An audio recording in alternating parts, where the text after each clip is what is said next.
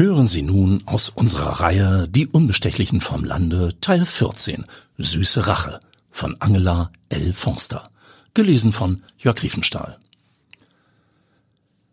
Nie und nimmer steige ich in diese Höllenmaschine. Wenn das Ihr Wetteinsatz für eine erfrischende Überraschung sein soll, ohne mich. Eva Engel blickt auf Habe Heilands Cessna, D. Evil, und schüttelt vehement den Kopf. Jetzt sagen Sie nicht, dass Sie Angst haben. Sie doch nicht, Frau Engel. Eine unerschrockene Kommissarin. Engel, Heiland und die Evil. Eine super Mischung bei dieser Hölle Schnitze. Habe schmunzelt. Lassen Sie Ihre Witze, Heiland.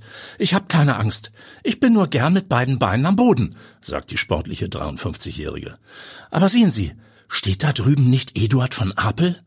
Er hat doch gerade seinen zweiten Stern mit einer grandiosen Zanderkreation erhalten. Ihm gehört das Restaurant Die Salzmühle am Lüneburger Hafen und die Strandburg im alten Land. Eva Engel nickt dem Mitvierziger, der neben einer Cessna die Astra steht und aufgeregt telefoniert. Ist er, sagt Habe und winkt dem Fliegerkollegen. Grüß dich, Eddie. Na, geht's wieder auf Tour? ruft der Eduard von Apel zu. Habe, mein Guter. Von Apel steckt das Telefon ein. Nee, ich will nur schnell nach Holland-Wielenfleet ins alte Land. Die Jungs in meiner Strandburg kommen nicht in die Pötte. Ha, ha, ha. Denk dran, du hast noch ein Essen bei mir gut. Deine Artikel über meine Restaurants waren übrigens klasse. Bring deine charmante Begleitung mit. Wie wär's gleich heute Mittag? Gerne. Guten Flug. Habe winkt dem Sternekoch. Nachdenklich sieht er dem Flieger nach, wie der mit Eduard von Appel abhebt. Die Artikel seiner Restaurants stehen erst für nächste Woche an. Da stimmt etwas nicht. Los, einsteigen. Wir fliegen hinterher, sagt Habe zu Eva Engel. Herr Heiland, das können Sie doch später klären, wenn Sie bei ihm zu Mittag essen. Das muss doch nicht, protestiert Eva Engel, als Habe sie energisch in seine Maschine schiebt. Premiere für mein Teufelchen, Frau Engel. Mein erster Flug, sagt Habe, als er tausend Meter Flughöhe erreicht hat. Was? Sie fliegen heute zum ersten Mal?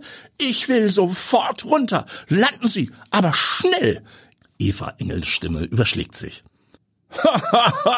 Nein, es ist mein erster Flug über die Heide und das Harburger Umland. Ich flieg seit 20 Jahren. Aber meine Cessna habe ich erst seit sieben Jahren, seit ich den Bauernhof, den mir meine Tante Gertrud vererbt hat, verkauft habe. Ist es nicht schön hier oben? Gut, die Aussicht ist nicht so spektakulär wie die Ostseeküste, aber der lila Heideteppich hat was. Sehen Sie mal runter. Ich will nicht runtersehen. Wann sind wir da? fragt Eva Engel, während sie sich mit den Händen an den Sitz krallt.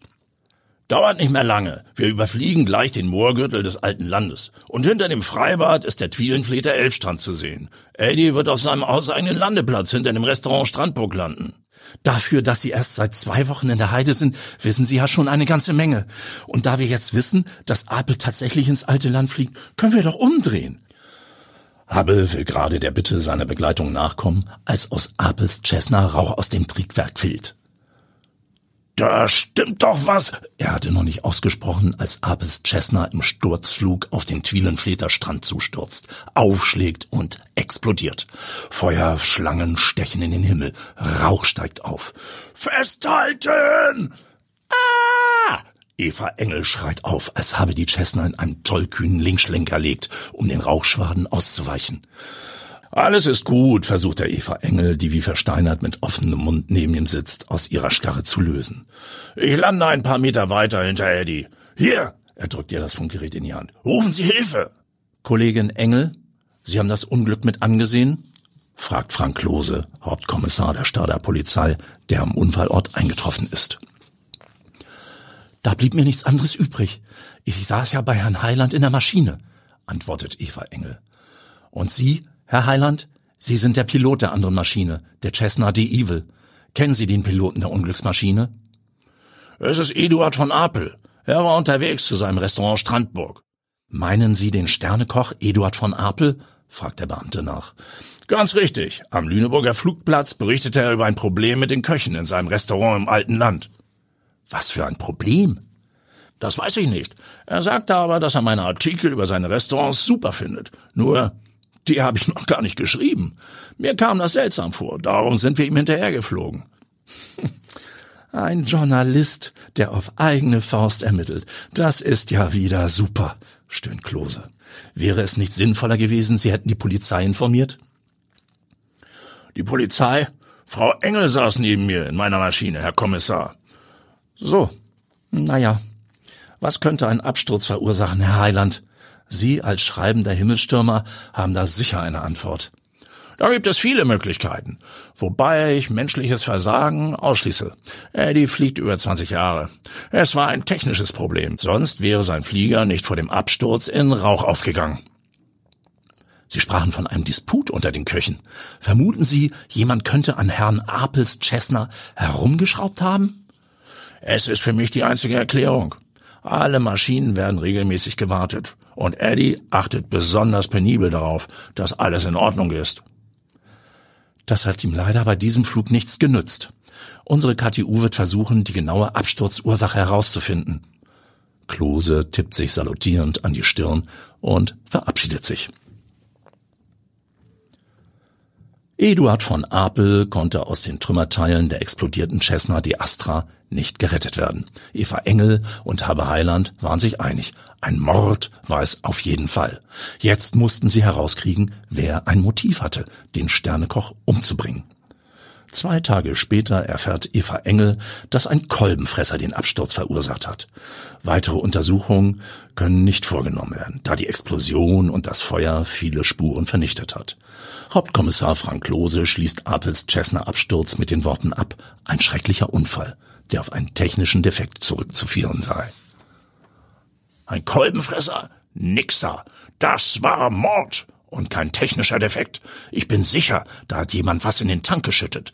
Zucker wäre möglich. Der Zucker kristallisiert im Tank, verstopft die Benzinleitung und dann funktioniert die Verbrennung nicht mehr. Ein Absturz ist programmiert. Sie müssen eine erneute Untersuchung veranlassen, Frau Engel.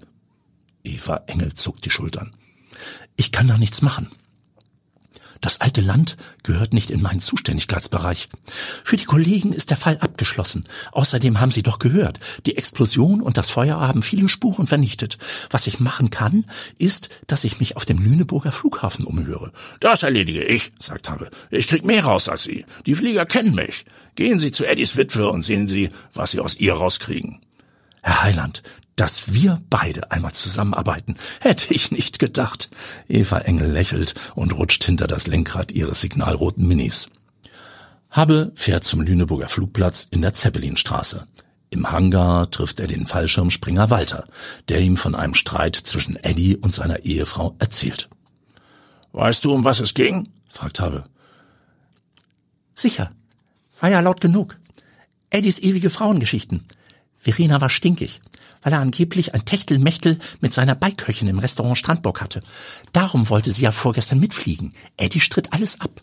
Verena hat ihm eine geknallt und von Scheidung gesprochen. Aber dann, sag ich dir, habe, dann hätte Eddie alt ausgesehen, weil Verena den ganzen Schotter für die Restaurants in die Ehe gebracht hat. Er hätte Nase gemacht. Am Nachmittag hatte sich Habe mit Kommissarin Eva Engel am Lüneburger Hafen verabredet. Als er ankommt, sitzt sie auf einer Bank und blinzelt gegen die Sonne. Ihre blonde Lockenmähne hat sie zu einem Pferdeschwanz gebunden, der bei jeder Kopfbewegung hin und her schwingt, was Habe ein Lächeln abgewinnt. Das wäre ja eher ein Motiv für Eddie gewesen, seine Frau um die Ecke zu bringen, wenn seine Existenz bei einer Scheidung den Bach runtergeht, bemerkt Eva Engel, als habe ihr vom Streit der Eheleute im Hangar erzählt. Stimmt. Und Sie, Frau Engel, was haben Sie rausgekriegt? Verena von Apel war, als ihr Mann ins alte Land flog, auf dem Tennisplatz mit dem Tennislehrer verabredet. Angeblich pflegte sie mit ihrem Mann eine offene Ehe. So oder so, an ihrem Alibi ist nicht zu rütteln. Ein Dutzend Leute haben sie auf dem Platz gesehen. Aber sie sagt, wenn wir wissen wollen, wer Eddie den Pelz verbrennen wollte, dann sollen wir uns an die Beiköchin Simone Berg wenden. Die war stinksauer darüber, dass Eddie sie nächsten Monat entlassen wollte. Den Grund wüsste sie aber nicht. Also wieder die Köchin. Und wir fliegen noch einmal ins alte Land, sagt Habe. Nein, vielen Dank. Jetzt fahren Sie mit mir. Eva Engel steht auf, geht zu ihrem signalroten Mini und öffnet für Habe die Beifahrertür. Habe genießt die Fahrt ins alte Land vorbei an Kirschbäumen, die rot leuchtende Früchte tragen, musealen Bauernhäusern, Hofläden und Bauern, die am Straßenrand in ausladenden Ständen ihre Sommerernte anbieten. Halten Sie kurz an, Frau Engel. Ich gehe ein paar Kirschen kaufen. Oder mögen Sie lieber Erdbeeren? Oder Himbeeren? Kirschen sind super. Eva lenkt ihren Wagen in eine Einbuchtung. Ein kleinen Moment, der Herr. Ich bin gleich bei Ihnen, sagt der beleibte Bauer in seiner tannengrünen Schürze. Ich muss nur schnell die Kirschen für die Strandburg abwiegen. Haben Sie gehört? Der Koch, der Eduard von Apel, ist mit seiner Cessna abgestürzt, fragt der Bauer redselig. Ja? Was für ein Unglück. Er soll ein schwerer Nöter gewesen sein, antwortet Habe.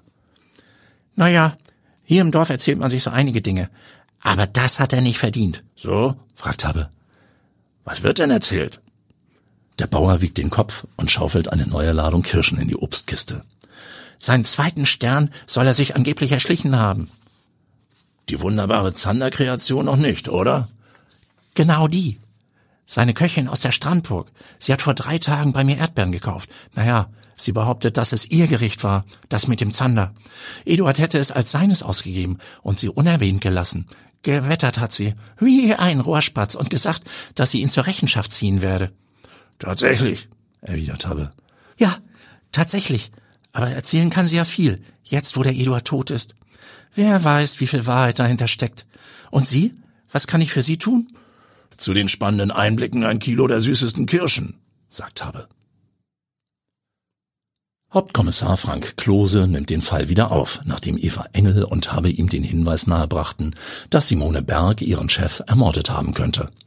Ein Vergleich mit Eduard von Apels Rezepteintragung in seinem Computer mit den Aufzeichnungen seiner Beiköchin Simone Berg ergibt, dass sie viel früher auf die Zander-Kreation gekommen war.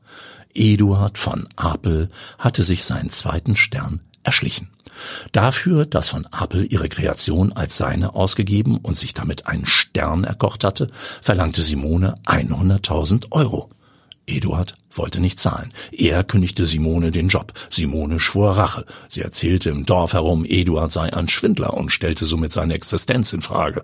Zudem füllte sie auch noch eine Handvoll Zucker in den Tank seiner Cessna. Er sollte in der Luft in Schwierigkeiten kommen. Umbringen wollte sie ihn aber nicht gestand sie unter Tränen. Den Fall haben wir exzellent gelöst, sagt Eva Engel, als sie mit Habe in Stade Hauptkommissar Kloses Büro verlässt. Eigentlich hat der Bauer den Ruhm verdient. Hätte er uns nicht die Info mit der Köchin gegeben, würde Eddies Absturz als Unfall in den Akten verstauben. Das glaube ich nicht, Herr Heiland. Wir hätten vielleicht länger gebraucht, aber rausgekriegt, dass die Köchin mit ihrer süßen Rache die Mörderin ist, hätten wir es auch. Und jetzt kriegen Sie Ihren Artikel in der Harburger Ausgabe des Hamburger Abendblatts über den Sternekoch Eduard von Apel. Zwar nicht so wie beabsichtigt, aber immerhin. Und wir suchen uns jetzt ein lauschiges Plätzchen am Elbstrand. Eva Engel öffnet einen Weidenkorb. Fischbrötchen und Bier, alles gekühlt. Und zum Nachtisch Kirschen. Was sagen Sie? Wie könnte ich Matjes Brötchen mit einer doppelten Portion Zwiebeln und ihrer reizenden Einladung widerstehen? Das war aus unserer Reihe Die Unbestechlichen vom Lande, Teil 14. Süße Rache von Angela L. Forster, gelesen von Jörg Riefenstahl.